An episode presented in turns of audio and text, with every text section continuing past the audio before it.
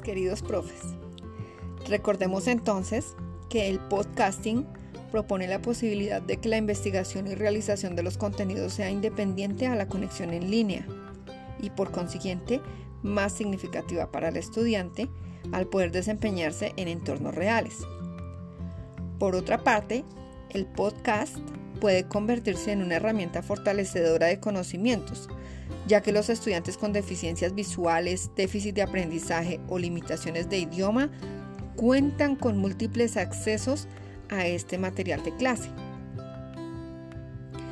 Recordemos también que el uso del podcast como herramienta educativa proporciona una serie de beneficios tales como flexibilidad, puesto que permite abordar una gran variedad de temas en diversos formatos.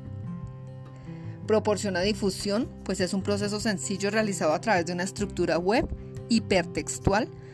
Adicionalmente, el proceso de escucha puede reiterarse tantas veces como lo requiera.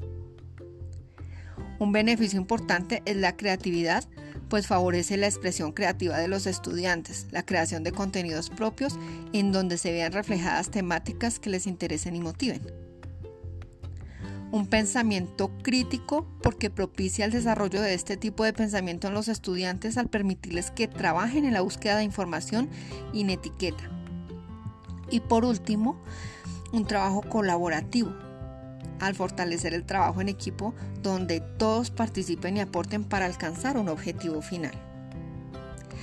Para finalizar nuestra actividad del día de hoy, les dejo a continuación algunos ejemplos de podcast elaborados por mí que pueden compartir con sus estudiantes y los invito a realizar sus propios podcasts de acuerdo con los contenidos, necesidades, contextos e intereses de sus estudiantes teniendo como propósito central presentar un tema, abordar un tema ya trabajado con contenidos para reforzar o cerrar un tema.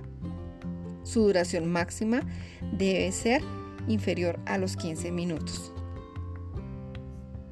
Que tengan un gran día.